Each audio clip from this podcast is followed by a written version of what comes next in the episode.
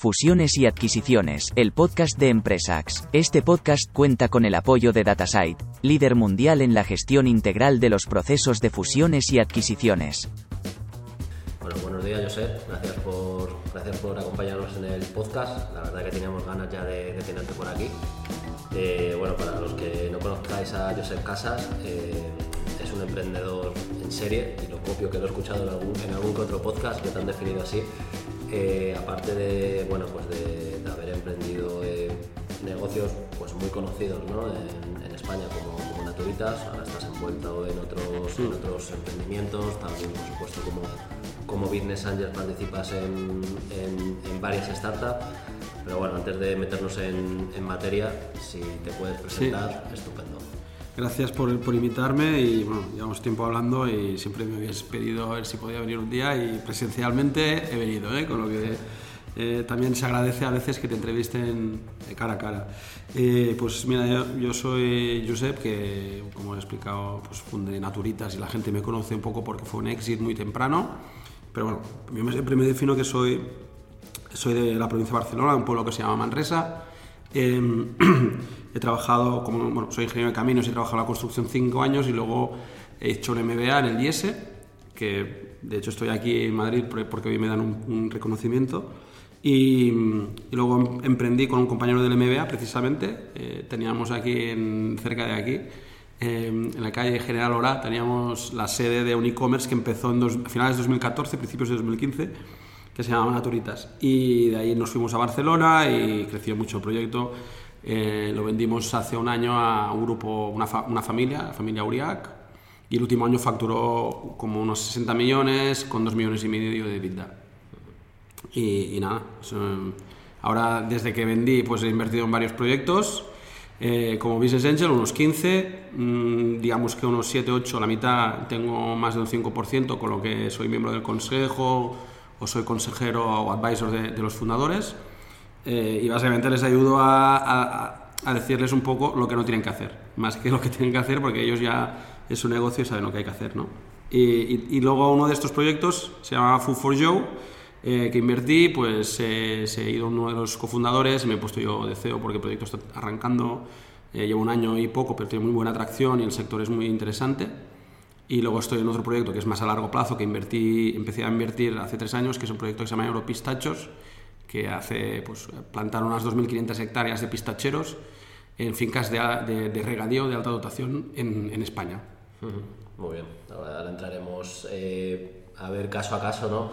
Eh, pero bueno, antes de, antes de avanzar, Josep, eh, a nivel personal, creo que sigues viviendo en, en Cataluña, ¿no? Sí, en Girona, en la ciudad de Girona, sí, sí. Muy bien, muy bien. Y bueno, pues felizmente, felizmente casado también, ¿no? Y, sí, con tres hijos. Con familia numerosa, eso te iba a decir. Tres hijos y, y pronto tendré gatos, porque no me dejaba mi mujer, que estábamos en un piso y ahora que estamos en una casa, pues podemos tener gatos. Muy bien. Eh, bueno, el, eh, podemos hablar eh, brevemente de, etapa, ¿no? Antes de montar Naturitas, que, que, como has dicho, ¿no? Pues eres ingeniero de, caminos y has estado previamente en el mundo de la, de la construcción, eh, que bueno, que es un mundo totalmente diferente ¿no? al, de, al, de, al del e-commerce. Eh, bueno, eh, ¿qué, te llevó, ¿qué te llevó ahí ¿no? a, a, meterte, a meterte en ese mundo y cómo poco a poco se fue despertando ¿no? pues tu, tu espíritu emprendedor? Por sí, bueno, yo siempre digo que la mayoría de los emprendedores lo somos porque lo hemos visto en casa, ¿no? Si no, no nos meteríamos. bueno, pues mi, padre era emprendedor, tenía una empresa eh, en los años 90 de prefabricados de la construcción y un poco ahí bebí mucho el tema de la construcción y, por eso hice ingeniería de caminos. ¿no? De pequeño ya me condicionó mi padre y cuando hice la carrera, digamos que era al principio era de los pocos que había visto el hormigón antes de llegar a la, a la, carrera. Luego trabajé cinco años en Ferrovial, que es una escuela muy buena porque desde el principio primero que tienen líderes muy buenos y, apuestan mucho por la formación. Eh, es una empresa que también estaba muy enfocada el año que empecé yo, en 2006, expansión internacional, y me permitió en 2008 trabajar tres años en Grecia. Y, bueno, fue a, raíz de, querer volver y ese gusanillo que me había ya visto en casa de, de acabar emprendiendo, decidí hacer un máster de dirección de empresas en el IES, que creo que es una buena escuela porque es muy generalista, te enseña un poco de todo y al final para emprender eh, es eso, ¿no? Tienes que saber hacer un poco, no tienes que saber hacer nada muy bien, tienes que saber hacer un poco todo y es lo que me, me ayudó. y como he dicho antes, pues conocí a un compañero ahí que tenía eh, más experiencia en temas técnicos y startups porque él había estado ya antes del MBA en una startup y bueno, me, me quitó un poco el miedo de, de, acabar lanzando un proyecto. Lo lanzamos aquí cuando yo, después del MBA, trabajaba de consultor dos años y eh, por las noches, con, como estaba aquí de, solo en el piso, pues eh, con él íbamos pensando ideas de negocio, se nos acudió una. Eh, Naturitas surgió para resolver, bueno, básicamente queríamos hacer algún modelo de negocio que fuera escalable, sin mucho capital y vimos que el nicho este de la salud natural, la suplementación, lo que es la alimentación ecológica no estaba bien cubierto en 2014. Amazon tampoco se había metido entonces y es un poco lo que nos decidió. Analizamos hasta 150 players en 2014 que estaban vendiendo este tipo de productos. Vimos que no había nadie que despuntara. Había uno que facturaba 6 millones, que era el líder eh, pero claro, el mercado e-commerce sabíamos que tenía mucho potencial, ¿no? Habíamos estado estudiando en Estados Unidos, habíamos visto el boom ahí en Estados Unidos, sabíamos que Amazon había llegado aquí y tarde o temprano vendría la ola y tuvimos la suerte de pillar no solo la ola del e-commerce, sino también la ola de la salud natural, la alimentación ecológica y nada, luego ya vino la última ola que fue el COVID para acabar de rematarlo. Muy bien. Eh, la verdad es que eh, el otro día lo comentaba con Frank, que es increíble ¿no? que país como España tengamos escuelas de, negocio de referencia. ¿no? A veces nos quedamos un poco perplejos porque joder, tenemos IES, tenemos IE, tenemos ESIC, ¿no? pero sobre todo en el entorno de, de IES, pues oye, eh, hemos conocido ya numerosos emprendedores ¿no? que han conocido incluso a, al cofundador o a su compañero de viaje dentro de, pues, de algún curso, ¿no? de, de un executive, de un MBA, etcétera y luego también pues todo, toda la fiebre ¿no? que ha habido de Serfans que han ido, que han ido haciendo a raíz de, de, de ¿no? Tú con las de dentro te, te, quería preguntar pues, pues tu opinión, ¿no? Si esto realmente es así, si esa comunidad, bueno, nos has comentado que hoy estás aquí en Madrid, en, parte, en parte por eso, y, y, cómo te ha ayudado eso, ¿no? También a crecer como persona y como lo que eres hoy día, ¿no? Sí, de hecho, estadísticamente, la mayoría de los emprendedores de startups no son MBAs, porque al final un MBA tiene un coste y un coste de oportunidad que poco, poca gente lo utiliza para, hacer, para emprender. ¿no? Yo creo que está cambiando un poco el chip y de, hecho el DS ahora hace un año ha lanzado un proyecto em, que le llama Escuela de Founders, ¿vale? que está muy enfocado en eso, en, en intentar promocionar o formar a, founders que no han hecho un, MBA pero quieren aprender esas skills en píldoras, 7 8 píldoras. Eh, aprovechando sobre todo de muchos de, de, estos ah, antiguos alumnos que tenemos en el IES que, que hemos sido emprendedores y, nada, yo creo que el IES no solo es, te decía, un poco generalista, que te enseña de todo, sino luego también tiene una, una, red de contactos eh, desde inversores o incluso em, antiguos alumnos que, que, han sido parte de la escuela, pero al final eso también pasa en Harvard, pasa en Stanford, pasa en todos sitios. Simplemente aquí, pues como IES tiene, digamos, mucha más penetración que puede tener Harvard en Estados Unidos, porque en Harvard, en Estados Unidos hay muchas escuelas de negocio, ¿no? En España, aunque dices que hay muchas, al final, porque el país es más pequeño, eh, hay menos, ¿no?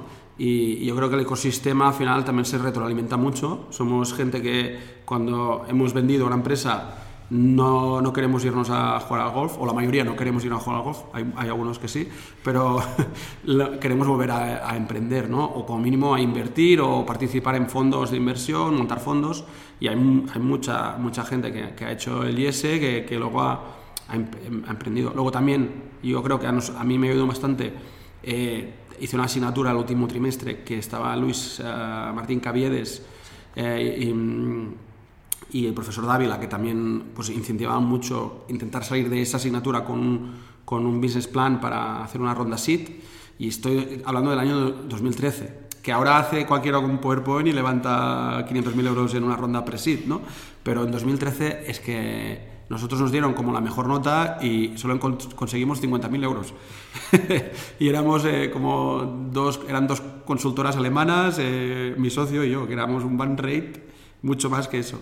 Pero bueno, al final hay que tirarse a la piscina. Es verdad que el IES, si tienes que pagar un préstamo, aún te, te, te, anima menos, ¿no? Pero yo creo que inconscientemente lo hicimos, nos salió bien obviamente la suerte es clave en el, sector de, emprender y en el sector de los negocios. Eh, como sobre todo las startups vas al límite, ¿no? tienes que atreverte. Y yo creo que al final las escuelas de negocio también es un sitio donde te hacen cambiar un poco, o te estás un año y un año y medio pensando en cosas nuevas te conoces tanta cosa, tantas asignaturas nuevas, tanta materia y tanta gente distinta. de hecho, en, nuestro, en, nuestra clase el 80% eran personas que no eran de España. Eh, además tenían un background algunos muy diversos, con lo que... Bueno, y luego eh, tuve la suerte de tener un compañero en el MBA que, que era holandés, que era súper emprendedor, que montó el primer viaje que hicimos a Silicon Valley. Y en 2012 fuimos como 15 estudiantes. Vino también Lucas Carné, que era el fundador de Privalia, eh, Matías Carenzo, vino más gente que, que, es del mundo emprendedor de Barcelona. Y claro, fuimos ahí, vimos lo que era Estados Unidos, eh, como dijo, ostras, solo con que en España acaba cumpliéndose el 10% de lo que hay aquí, eh, y así ha sido, ¿no? Yo creo que lo, que lo que vimos nosotros en 2012, 2013, es más o menos lo que hay hoy en día en España. ya podemos decir que después de 10 años, lo que había entonces, obviamente ellos han seguido creciendo y, no, les, no hemos pillado, ¿no? Pero, pero estamos en una situación, yo creo, muy privilegiada. Sí, nada, normalmente yo creo que las escuelas de negocio buenas son las que te hacen pensar, ¿no? Es decir, al final yo creo que es un poco la, la diferencia, ¿no? Hay, hay cosas que se dan por hecho, ¿no? Como, oye, pues oye, que haya un que haya un modelo, que utilices el método del caso, que haya una red de networking potente, etcétera, pero yo creo que ese es el diferencial, ¿no? Y al final es lo que, lo que buscas, es como, pues, como, cuando, has comentado que te fuiste a Grecia, pues seguramente que cuando sales de España lo mismo, ¿no? Pues eh, tu cabeza cambia y, Totalmente. Y, eso es lo que buscas en la, en la formación, lo mismo, ¿no? Eh, bueno, has comentado que, obviamente, pues gracias a eso o, en parte gracias a eso, pues eh, emprendisteis con, con Naturitas ya nos has explicado un poco pues, la oportunidad ¿no? ¿no? que vistes, que, que, al final, pues, en otras conversaciones que hemos tenido más, más informales, era cuando hablemos de Europista, que os lo comentarás, ¿no? que también has visto ese, esa oportunidad, ese, ese, nicho de negocio. No me quiero parar mucho en Naturitas porque realmente pues, hay multitud de entrevistas ¿no? y podcasts donde, donde hablas de, del proyecto y de la, y de la compañía. Eh, pero bueno, por preguntarte un poco, eh, ¿Cuáles son los principales hitos ¿no? que destacarías del, del desarrollo de la, de la, compañía? También qué aprendizajes te, te llevas, ¿no? Y, y, por último, si quieres, nos paramos un poco en, en el tema de la salida, ¿no? Eh, hasta donde se pueda contar, que esto ya siempre sabemos que obviamente es limitado, pero, pero bueno, ya que estamos en el podcast Fusiones y Adquisiciones, ¿no? Sí, no, no, está claro. Tu visión más personal de, de la salida, ¿cómo, cómo lo llevaste, ¿no? ¿Vale? Bueno, al final es un proyecto que, digamos, que nos financiamos con el circulante. Yo creo que es el, hecho diferencial y nos permitió a los fundadores terminar con un porcentaje muy alto de, la empresa y eso al final también nos permitió ser libres ¿no? y poder hacer siempre las decisiones que queríamos. Teníamos un socio que tenía un 5% que tampoco era, se metía mucho. y, bueno, sí que es verdad que nosotros teníamos una, una visión eh, a largo plazo, sabíamos que queríamos hacer un imperio en el nicho este eh, pero llegó un momento que se cruzó cuando estábamos haciendo la primera ronda importante para conseguir liquidez para poder expandirnos a, replicar el modelo en varios países, en Francia, en Italia, en países que es mucho más caro hacerlo todo. Eh, decidimos hacer una ronda de inversión, pero ahí encontramos un, un inversor que quería comprarnos. Y es cuando, digamos que yo siempre ahí, mi, mi, socio me convenció, porque yo, yo, tenía, puede que un poco más de apego a la, a la empresa, en tomar la decisión de vender Em, y al final yo creo que el motivo principal fue, habíamos visto otros casos que habían eh, vendido, pero no con alguien que tenía una visión de continuismo. ¿no? Y nosotros eh, encontramos un compañero de viaje que ah, creemos que va a seguir el legado y de hecho lo está haciendo. De, de muchos players que han crecido en 2010, 2020 por el COVID han, han, decrecido en 2021 y 2022 van igual decreciendo. Mm, Naturitas va como un tiro y va sigue, sigue creciendo. ¿no? Yo creo que además el know-how que tiene el, comprador eh, es muy bueno, es, el fit es total, porque ellos quieren ser el número uno en consumer healthcare en Europa y Naturitas quiere ser el player online número uno en este espacio, con lo que el fit es total y, y luego también mm, todo el equipo que teníamos sigue aún ahí. Todos los, el middle management que le llaman, ¿no? Eh, sigue todos ahí trabajando después de un año de habernos ido nosotros, con lo que quiere decir que están a gusto, ¿no? Y, nada, al final, temas de así del el M&A, pues yo creo que la primera, el, primer aprendizaje es que hay que buscar un buen abogado. el segundo aprendizaje es que, es que yo creo que hay que aprovechar esta experiencia de negociación para conocer la otra parte. Y, y bueno, yo creo que ellos lo hicieron muy bien y, y es una empresa que ha hecho mucho M&A en los últimos años eh, sabe hacer muy bien este trabajo de poli bueno, poli malo, ¿no? Eh, tener a alguien que siempre se queme y que no sea el que se queda, porque al final tienes que mantener la relación durante, en nuestro caso, tres años de earnout. Y, y bueno, eso también es un aprendizaje. Poder encontrar siempre un earnout yo creo que es bueno, eh, eh, porque así también haces que el proyecto sea más continuista, esté todo el mundo alineado. Eh, y nada, al final tengo una visión un poco sesgada porque ha ido bien. Seguramente habrá gente que no ha ido bien y, y, tal, pero, pero no. Sí, pero como, como, bien dice, yo creo que es súper importante durante el proceso, digamos, de cierre de la operación, el aprovechar para, para conocerse en las reuniones donde debes estar, porque hay en otras reuniones donde siempre lo decimos, ¿no? que ahí deja a tus asesores, deja a los abogados e intenta quitarte del medio, ¿no? porque al final es inevitable tener que tratar eh, ciertos temas que, que, oye, pues que pueda como es normal, siempre hay un gap ¿no? entre, hmm. entre comprador y vendedor y, muchas veces hay que quitar ese lado más personal de las negociaciones y centrarte pues, en, lo que comentas, ¿no? en cómo va a ser los siguientes dos o tres años de la compañía, ya no solo para, para ti como, como, vendedor, ¿no? porque puedas tener pues, cualquier incentivo a, a, nivel digamos, más, eh, más económico, sino también obviamente porque entiendo, como es lógico, pues que tienes cierto cariño por tu proyecto, por las personas que, que van a continuar y por supuesto porque a todo el mundo le gusta ver cómo crece algo pues, que ha creado desde, desde cero. ¿no?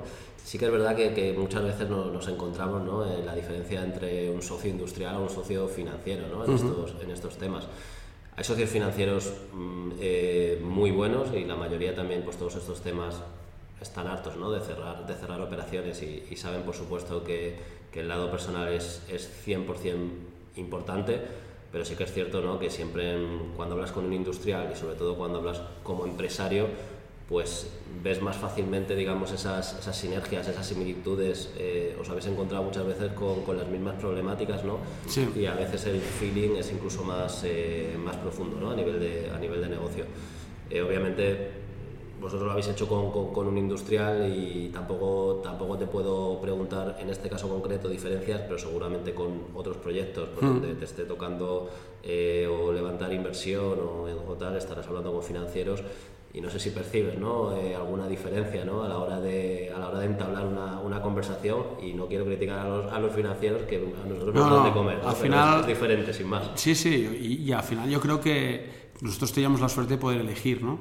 y, y, siempre cuando a, mí viene, en los últimos dos años, desde que es público que vendimos, pues se nos ha acercado mucha gente a decir, ostras, ¿qué consejo me das? Tengo esta opción, o quiero vender la empresa, o quiero hacer un secundario, o quiero vender, quiero dejar entrar un, un, un VC o un private equity y tal, ¿no?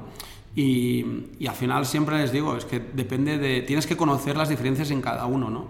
Nosotros en el MBA nos enseñaron, yo hice una asignatura que se acaba bueno, eh, eh, de hecho ahora voy al IES a, a, un, a, dar un caso en esa asignatura, eh, que es Entrepreneurial Finance, que te explica un poco cómo te financias desde un punto de vista de una, startup. Eh, y luego tenemos, teníamos otro que era el BCP, que es como el de Venture Capital, Private Equity, que es gente que quiere dedicarse a Venture Capital, ¿no? Y, y al final eh, yo he tardado años en, en, entender, por mucho que me explicara la teoría, de, de los tiempos o, o, las motivaciones de cada uno, ¿no? Y es muy distinto. Eh, yo creo que es el mismo modo que eh, no es lo mismo un, eh, un, un, inversor industrial que un financiero. Yo creo que también los emprendedores tenemos que ser conscientes de que incluso en el mismo grupo de founders o de socios, ¿no? tenemos intereses distintos. ¿no? Y aquí es, a veces como hay que primero eh, cerrar el trato dentro ¿no? o definir claramente qué es lo que se quiere uno para luego ir a decidir si vas a un industrial, a un financiero y luego si vas a un financiero pues hay de todo tipo, cada vez hay más liquidez eh, y, y, cada vez hay más tipo de inversores, family office, que, juegan, que van mucho a largo plazo, que hay, hay private equities que tienen impacto social, bueno, al final digamos que hay muchos tipos, ¿no? Hay, eh, hay cada vez más variedad y los eh, emprendedores o, los empresarios que queremos vender o hacer M&A lo tenemos cada vez más fácil porque tenemos más donde elegir, ¿no? Sí totalmente de acuerdo con esa reflexión, ¿no? de, de, entender muy bien las, las, motivaciones de los socios. ¿no? Muchas veces el, o, o, la idea de, de, de, una potencial venta surge porque, oye, te tocan la puerta, ¿no? No, es que estés buscándolo activamente, ¿no? Y, a nosotros nos pasa, ¿no? Que muchas veces nos llega un potencial cliente, nos llegan dos socios, eh, nos dicen, oye, que esta gente nos quiere comprar y tú le tienes que llevar un paso más hacia atrás, ¿no? Decirle, oye, ¿en qué punto estáis? Eh, ¿Qué tiene sentido ahora para vosotros? Qué queréis hacer, ¿no? ¿Qué, mm. plan personal tenéis y una vez que has entendido todas esas preferencias, que normalmente te lleva un trabajo de dos, tres, cuatro semanas, pues enfocamos un poco el, el, proyecto ¿no? hacia dónde vamos a ir, si vamos a ir a buscar un socio industrial, un socio financiero, si es una mayoría, si es una minoría, ¿no? si es casín, si es casado.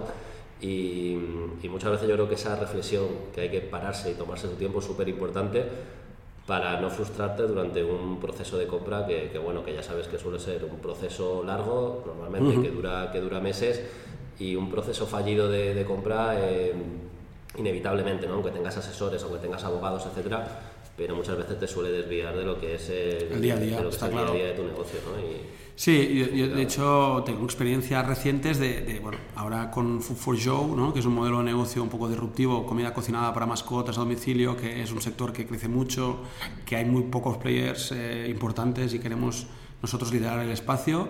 Eh, bueno, ha pasado en un año, ha habido bueno, varias gente que nos ha venido a, tocar, nosotros hemos ido a tocar a otros, eh, ha pasado mucho ¿no? de money en el sector y una de las experiencias que he tenido precisamente ha sido eso, que, que yo estaba hablando con unos emprendedores y suerte que había una persona externa que es asesora suya, asesor suyo, que, que, le estaba dando, no, no, es que no estás escuchando lo que te está diciendo, porque al final los emprendedores somos, eh, digamos, optimistas por definición, si no, no estaríamos emprendiendo.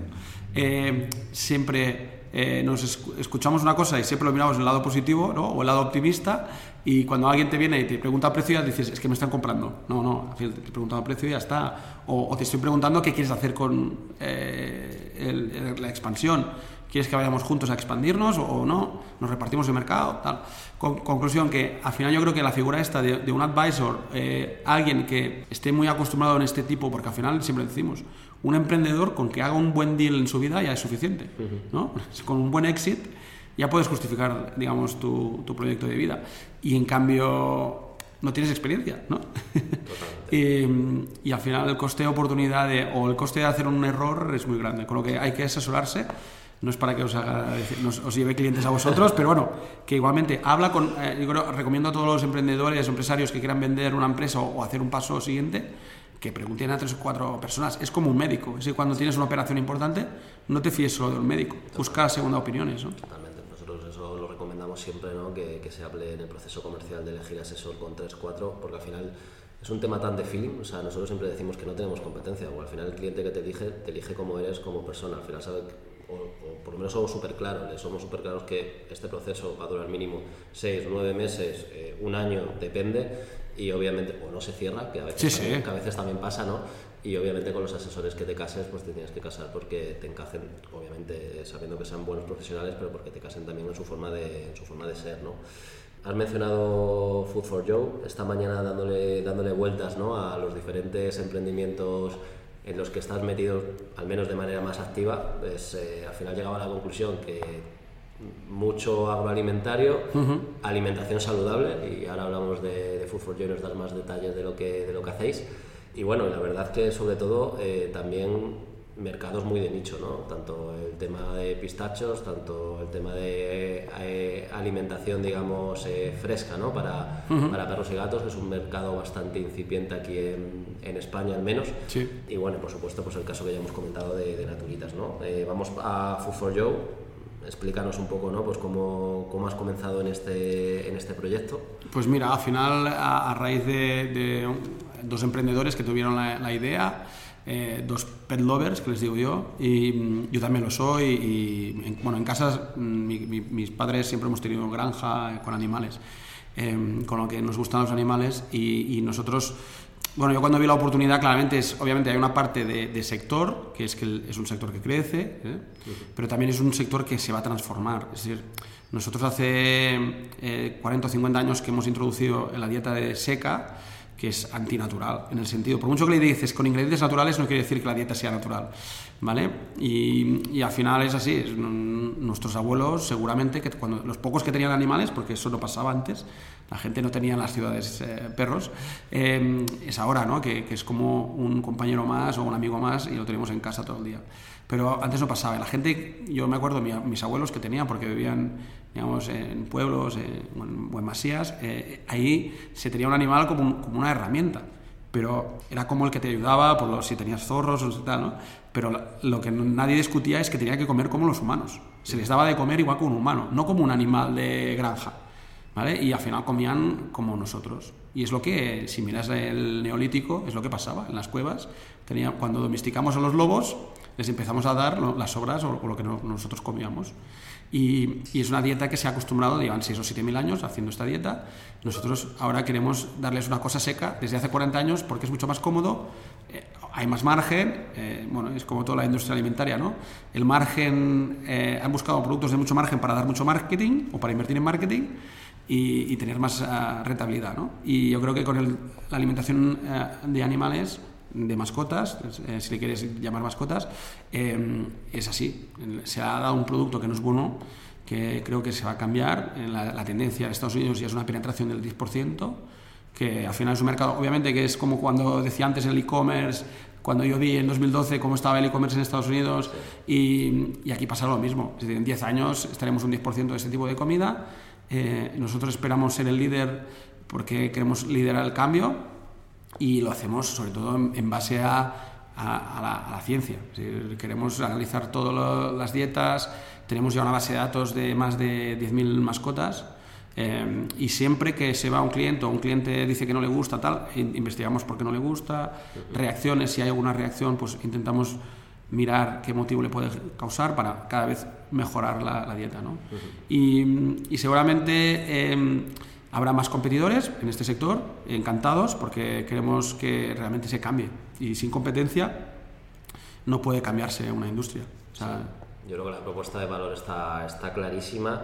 Eh, ¿Qué canales estáis utilizando para, para, sí. bueno, pues para vender vuestros productos y también hasta qué punto de la cadena estáis integrados? ¿no? Es decir, mm. eh... Mira, la integración desde el primer día es total. Es decir, desde el primer día, no, hombre, obviamente no tenemos granjas con pollos, pero hasta ese punto no, pero, pero digamos que nosotros eh, compramos la materia prima y eso es muy importante porque eh, se puede encontrar de varias calidades y queremos que sea una calidad mínima si tú le, le, le externalizas a otros la fabricación, eh, ellos pueden cambiarte la calidad, ¿no? porque al final tú ves el producto terminado y no, no ves la diferencia. ¿no? Eh, con lo que queremos trazabilidad desde el primer día, eh, lo hacemos desde una fábrica en, en, en, Galicia, la zona conservera de Cambados, Ribadumia, toda esa zona, y lo hacemos desde ahí porque bueno, al final hay mucha materia prima por ahí, también porque la gente ahí es muy corrante y, y bueno, teníamos unas instalaciones disponibles. Y luego nosotros lo que hacemos es lo enviamos cuando tenemos el producto terminado, que siempre, no lo he explicado, pero es cocinado al vacío a baja temperatura para mantener los nutrientes, porque al final hemos ido al extremo, hemos ido a buscar el contrario del, del, del pienso, de, de, la comida seca, que es ultra cocinada, porque lo, lo, hierven, lo ponen a 200 y pico grados, queman todos los nutrientes y luego, claro, es un producto inerte que puede guardarse tres años eh, en, en, la intemperie. ¿no? Con lo que nosotros fabricamos eh, y luego los canales de distribución es muy importante. Lo llamamos una... Empezamos desde el primer día con el modelo de suscripción, porque el, el heavy user, eh, yo creo que es, bueno, primero porque teníamos que validar hipótesis y el heavy user, el early adopter, es el que está más dispuesto a que no tengas un producto 10 desde el primer día, ¿vale? Y ese es el que nos ha ayudado durante el primer año y, y bueno, hemos quemado a algún cliente por culpa de eso, obviamente les recompensaremos porque sabemos quiénes son, pero cada vez eh, tenemos mejor producto y, y, sus mascotas cada vez están más contentas. ¿no? Luego, digamos que el modelo de suscripción en España o en el sur de Europa, que nosotros nos enfocamos en Francia, España y Portugal, creemos que es, aún, es un modelo que aún la gente no está acostumbrada, con lo que al final nos ha servido solo para hacer el, eh, digamos, el, el, la iteración de producto para tener un product market fit y a la que hemos encontrado las recetas y el producto correcto, eh, ahora hemos abierto hace un mes el canal de e-commerce y luego eh, estamos ahora empezando a colocar neveras, corners, que le llamamos saludables, dentro de las tiendas de, de, pues, de alimentación animal, eh, veterinarias, ¿Por qué creemos que em, tiene que ser así? Porque si queremos, queremos cambiar a todas las mascotas, tenemos que estar donde están todos los, eh, no sé, los que compran para las mascotas. Con lo que si sabemos que el e-commerce solo representa la alimentación animal un 10% del mercado, sería un error centrarnos en ese porcentaje. Y al final la, nevera, nosotros ofrecemos una nevera de forma gratuita, porque claro, el la primera barrera que tienes es que este es un producto que se tiene que conservar en nevera. Em, como, como, nuestra comida, vaya.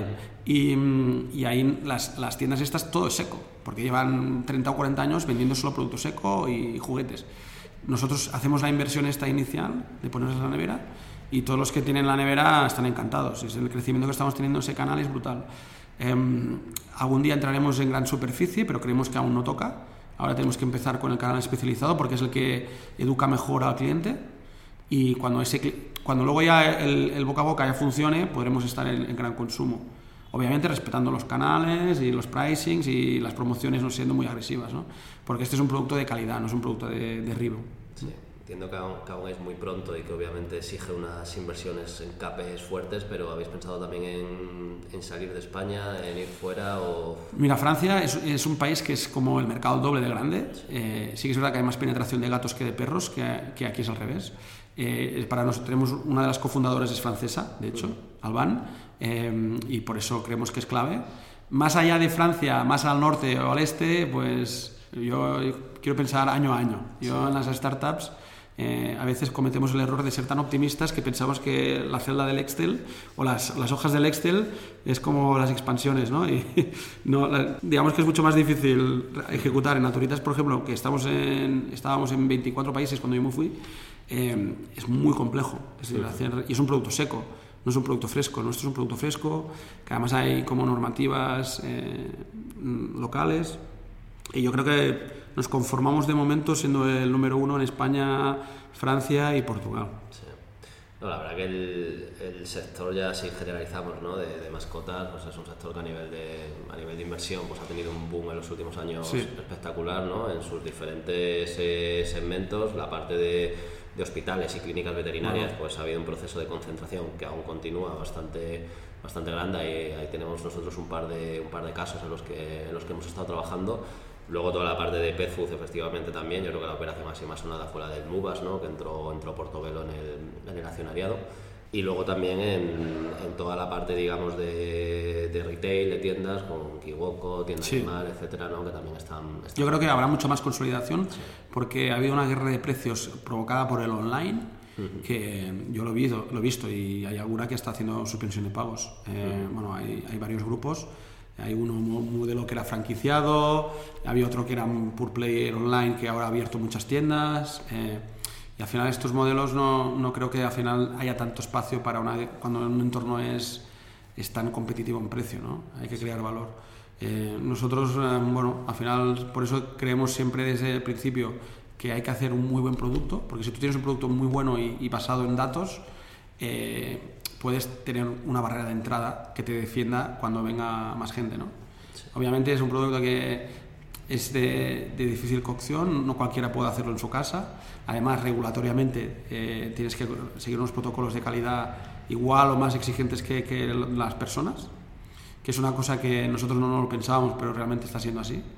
Eh, y, y, nada, al final a crecer nos queda mucho trabajo de concienciación porque la gente se piensa que eh, es como un pienso y no es como un pienso, es como una comida para humanos. ¿no? Y volvemos, volvemos a lo mismo, ¿no? alimentación saludable, eh, por supuesto de, de, mayor, de mayor calidad y te vas a típicos datos, ¿no? Al final, obviamente, aparte de estar creciendo pues el número de perros y gatos que, que, la gente tiene en España, está creciendo mucho el ticket medio que la gente está invirtiendo en, Pues, en la salud de sus, de sus mascotas, ¿no? Y yo creo que, oye, pues que tiene todo el sentido del mundo y, ah y sinceramente creo que os va a ir muy bien. ¿eh? Ah, ojalá. y bueno, por acabar con el, con el capítulo ¿no? de, mm, más, más de agro, ¿no? vamos a hablar un poquito de, de Europistaquios, que, a mí personalmente me encanta, me encanta mucho el proyecto. Cuéntanos un poco, ¿no? ¿Por qué, por qué te surge la idea? También si nos das unas pinceladas sobre el mercado de, pistachos, ¿no? Que yo creo que es muy interesante. Para sí, la, verdad es que yo me recuerda mucho, salvando las distancias, porque lo viví eh, en el año 2006, el tema de la construcción, ¿no? y, y, casi es todo el sector agro, no solo del pistacho. Eh, porque al final, digamos que entraba aquí un componente de especulación, más un componente de industria del sector que, quiere aprovechar la ola y nada. Para resumir, ¿por qué estoy invirtiendo en pistachos?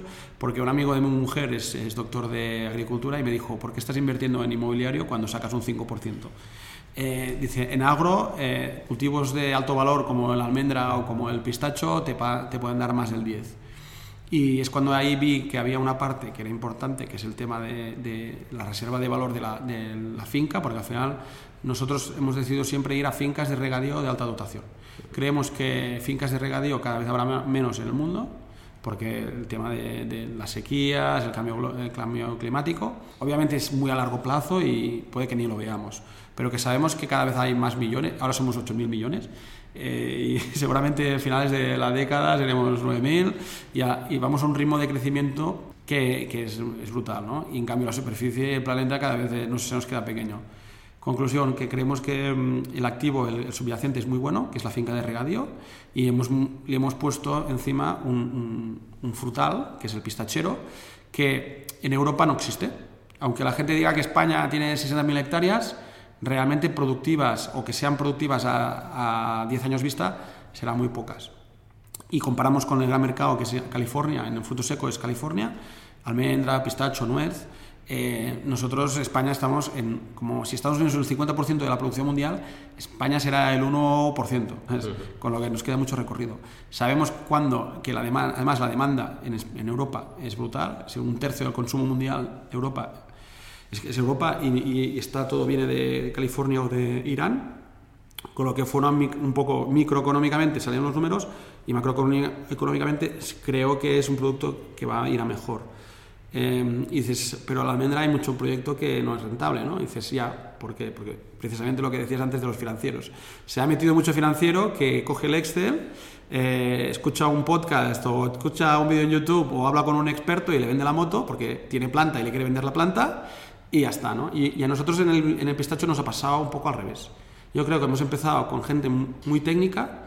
Mi socio, que es el, el que me hizo la primera finca, cuando yo invertí, puse 50 hectáreas, y mi socio, que es el que ahora es el socio fundador también de Europistachos, eh, él me dijo, pues mira, ojo con esto, ojo, las típicas, los típicos errores que, que hacen los modelos financieros. Y teníamos como vecinos un grupo que era de estos financieros y le ha ido fatal. Con lo que hemos aprendido un poco de los errores de ellos para no cometerlo ahora. ¿no? Y, por eso también nosotros ahora cuando hemos decidido pasar de la primera finca de 50 hectáreas, que es como una finca piloto que hicimos hace tres años, y ahora queremos replicarla en hasta 2.500 hectáreas, eh, que esto equivaldría como al 50% de la producción eh, europea, eh, nos permitirá pues, poder ser no solo agricultores, que para mí ya es interesante, sino integrarnos verticalmente. ¿no? Y claro, ahí es donde yo siempre hablo de, la, de que la agricultura en, España o en Europa tiene un problema, que es el tema de la, del minifundismo. Que dices que la agricultura no es rentable. Dice, bueno, es como todo, ¿no? Si nos podemos hacer una eh, ropa eh, cosiendo a mano, pues obviamente no puedes competir con la gran industria textil del sureste asiático, ¿no? Y dices, ostras, ¿y aquí en España por qué eh, no puede ser rentable? Pues yo creo porque llevamos tantas generaciones haciendo que las herencias y vayan pasando a fincas más pequeñas, más pequeñas, más pequeñas, y el manejo es fatal. ¿no? Eh, ahora nosotros estamos haciendo un trabajo de consolidación, comprando o alquilando fincas de como mínimo 50 hectáreas mm, y, tenemos una de, 200 hectáreas. Bueno, al final eso nos permite, nos, nos permite mucho más automatizar el proceso eh, y hacerlo más rentable y escalable, porque si no necesitaríamos tantas personas que no, no tendremos en este país. Con lo que estamos yendo mucho a, industrializar el proceso. El proyecto consiste básicamente es, eh, buscamos todo tipo de inversor, inversor de, que quieren poner 50.000 euros a otros que quieren poner 5 millones. Estamos abiertos a, todo tipo de ticket. Eh, obviamente, pues cuanto más eh, alto es el ticket, más poder tienes dentro de la sociedad. desde, desde el punto de vista de governance, pero sí que vemos que al final todos vamos a ir a vender como un grupo. Sería como una cooperativa, pero eh, gestionada por una, digamos, un equipo directivo. Eh, y, siendo el. Porque al final la cooperativa son muchos pequeños propietarios, aquí no. Aquí queremos que haya muchos pequeños propietarios, pero la gestión sea por un grupo. Eh, bueno, no sé si lo he explicado muy bien. Al final pueden ir a la página web europistaquios.com y se explica ahí un poco con números y, nosotros estamos encantados de que quien quiera venir, mucha gente se acerca a nosotros solo porque han invertido y quieren validar hipótesis, ¿no? Pero mm, yo siempre les digo, si quieren invertir, antes de invertir, que hablen con nosotros, que puedo que se animen, algunos lo han hecho y han dejado de invertir a título personal, ellos solos por su cuenta, y se han unido a nuestro proyecto. Yo, creo que, yo creo que es súper interesante, ¿no? porque una vez más es una tendencia que habéis, que habéis visto ¿no? y, que, y que está ocurriendo. ¿no? Me llama mucho la atención el gráfico que tenéis puesto en vuestra en vuestra web de cómo ha crecido la productividad en, en California, precisamente, ¿no? De, de, 2005 creo que era hasta, hasta la actualidad, ¿no? Que básicamente lo han triplicado, ¿no? Sí, ahora tienen un, tienen un problema con el tema del regadío, porque esa misma zona donde están haciendo pistachos están haciendo almendras y están haciendo cítricos. Y, y, el agua, bueno, ahí es un poco la ley del oeste, ¿no? Y no hay un plan hidrológico tan serio como otros países que sí que respetan más el tema del consumo. Conclusión, se están, se están agotando todos los acuíferos, pero en cambio la gente sigue consumiendo. Con lo que ha, tenido un problema hídrico bastante importante, tanto ahí como en, en, Irán. En Irán también hay un problema muy heavy y ahí sí que se ve decreciente en los últimos años. Eh, y luego también tenemos el último punto que es la calidad. Yo creo que cada vez la gente tiene que, ya que está pagando un precio alto, pues quiere un producto de calidad. ¿no? Eh, a, nivel de, a nivel de inversores, obviamente ya has dicho que estáis súper abiertos ¿no? a, nivel de, de, monto, pero también para, para, que lo puedan entender un poco, un poco mejor, ¿no? Al final eh, qué, tipo de, qué tipo de retornos estamos hablando ¿no? y también entender un poco el, el horizonte temporal de, este tipo de proyectos, ¿no? que al final son proyectos a medio y largo plazo, pero efectivamente yo creo que para, para inversores... Eh, tanto particulares, ¿no? Eh, siempre hablamos y muchas veces eh, pues eh, antiguos clientes, ¿no? Pues que han hecho un, un ESI relevante y se están planteando pues dónde invertir el dinero en proyectos obviamente pues que, que no tengan demasiado riesgo y que bueno y muchas veces a la gente le gusta entre comillas quedarse en sectores donde, que conoce donde ha estado, ¿no? Y para gente pues que viene del mundo de alimentación, alimentario, etcétera pues puede tener mucho sentido.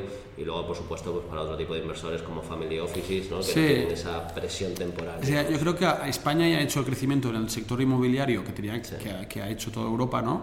y hay poco recorrido. Además está cada vez más regulado eh, por ejemplo, hay gente que invierte que dice es que yo antes mi padre había invertido en, en, parkings y ahora sé que vamos a dejar de tener coches en las ciudades, con lo que no quiero invertir en eso, ¿no?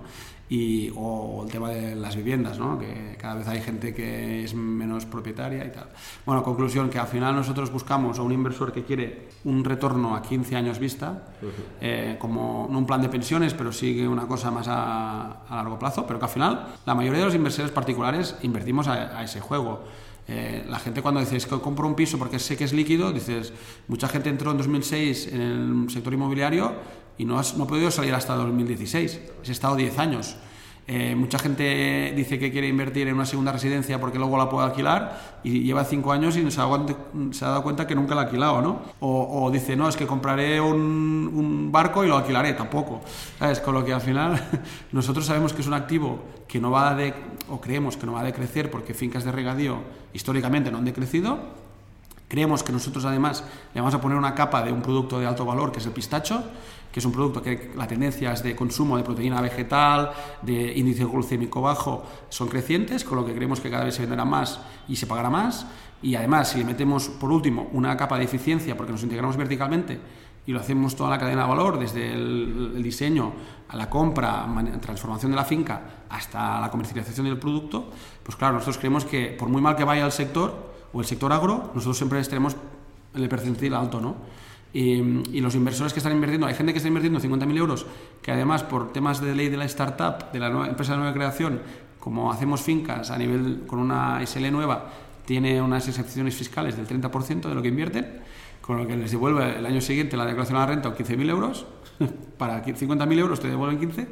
Eh, y hay gente que viene por ese interés, pero que al final eh, cuando lo descubren, eh, siguen invirtiendo cada año y dicen, ostras, es que es un producto que mm, escuchamos la, canción de que la agricultura no es rentable, que el, productor no, no, se gana la vida, porque al final yo creo que escuchamos a uno o dos que hablan y, es un producto distinto al nuestro, ¿no?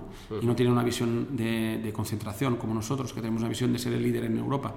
Sí, de nuevo, de nuevo yo creo que puede ser un caballo ganador, ¿no? Porque al final, al igual que ha pasado en el mundo de, de las mascotas, pues en el sector agro en España, pues cada vez más, como bien has comentado, hay gente que está virando de invertir en inmobiliario, en activos más de, infra, al tema agro, ¿no? Y tenemos grandes fondos también impulsados por, por instituciones financieras, pues que, oye, que se están metiendo, se están metiendo ahí efectivamente. Eh, bueno, por, por, terminar, Josep, y que no te queremos quitar mucho, mucho tiempo, vamos a hablar brevemente ¿no? de tu faceta como, como business angel. Ya comentabas al principio del podcast, ¿no? Pues que estás en algunos proyectos con participaciones eh, minoritarias, pero que te permiten mm. también pues estar o seguir de cerca eh, a esos emprendedores ¿no? que, han lanzado diferentes, diferentes eh, alternativas. Si nos quieres comentar un poco pues cómo es este papel, ¿no? qué, tiempo, qué tiempo de tu día dedicas también a, esto y, entenderlo un poquito. Sí, bueno, al final cada vez menos dedico tiempo a este proyecto, a este, digamos, la, etapa, la, la figura de inversor eh, pero también me estoy, me estoy planteando ahora de, empezar con, porque lo hago a través de una holding y tener una persona ahí que, que me ayude. Em, porque al final ya sabes que cuando estás en muchos consejos tienes que asistir y tienes que tomar notas y, y dar tu opinión ¿no? y defender tus intereses. Em, al final em, he tenido la suerte de invertir en proyectos que los emprendedores son muy buenos, con lo que tampoco me necesitan mucho. los que me necesitan eh, intento siempre eh, dedicarles como mínimo eh, una hora a la semana. Eh, si estoy en ocho proyectos que tengo como mínimo un 5%, pues son ocho horas a la semana, es un día a la semana. Eh, y luego tengo otros que sí que invierto más a título de, con un porcentaje mucho menor. por ejemplo, los de Java que estuvieron aquí en el podcast. Fui inversor desde el principio y al final lo que me ayuda es también a tener visibilidad de, del sector este. ¿no? luego estoy invirtiendo en, en varias soluciones para e-commerce, porque como invierto en e-commerce, también me interesa luego, eh, digamos, tener eh, acceso a, estas plataformas. ¿no? Y, la salud, eh, alimentación, food tech, como lo quieres llamar, es un sector que, que, que, me gusta en general, porque es el que tengo experiencia, el B2C porque tengo experiencia. Creo que el B2C, al final, todos, B2C o D2C, Direct to Consumer, creo que es la tendencia que, está pasando y que al final todos vamos a, ser omnichannel, con lo que todos vamos a tener que estar en todas partes y al final un poco mm, yo soy como el nexo de, aprendizaje entre, varios proyectos. Eh, cosas que funcionan en, en, Incapto Coffee, que es un modelo de suscripción de café, pues se ha implementado en otros modelos de suscripción. Y, al revés, ¿no? Eh, eh, influencers que han promocionado una marca han luego ha, promocionado Incapto, ¿no?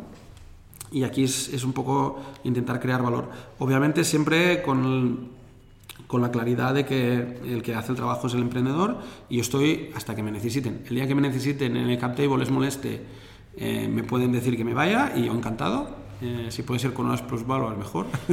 Pero bueno, que lo importante es saber que cuando entras en la fase pre-seed o seed como yo, tengo que estar ayudando los primeros años.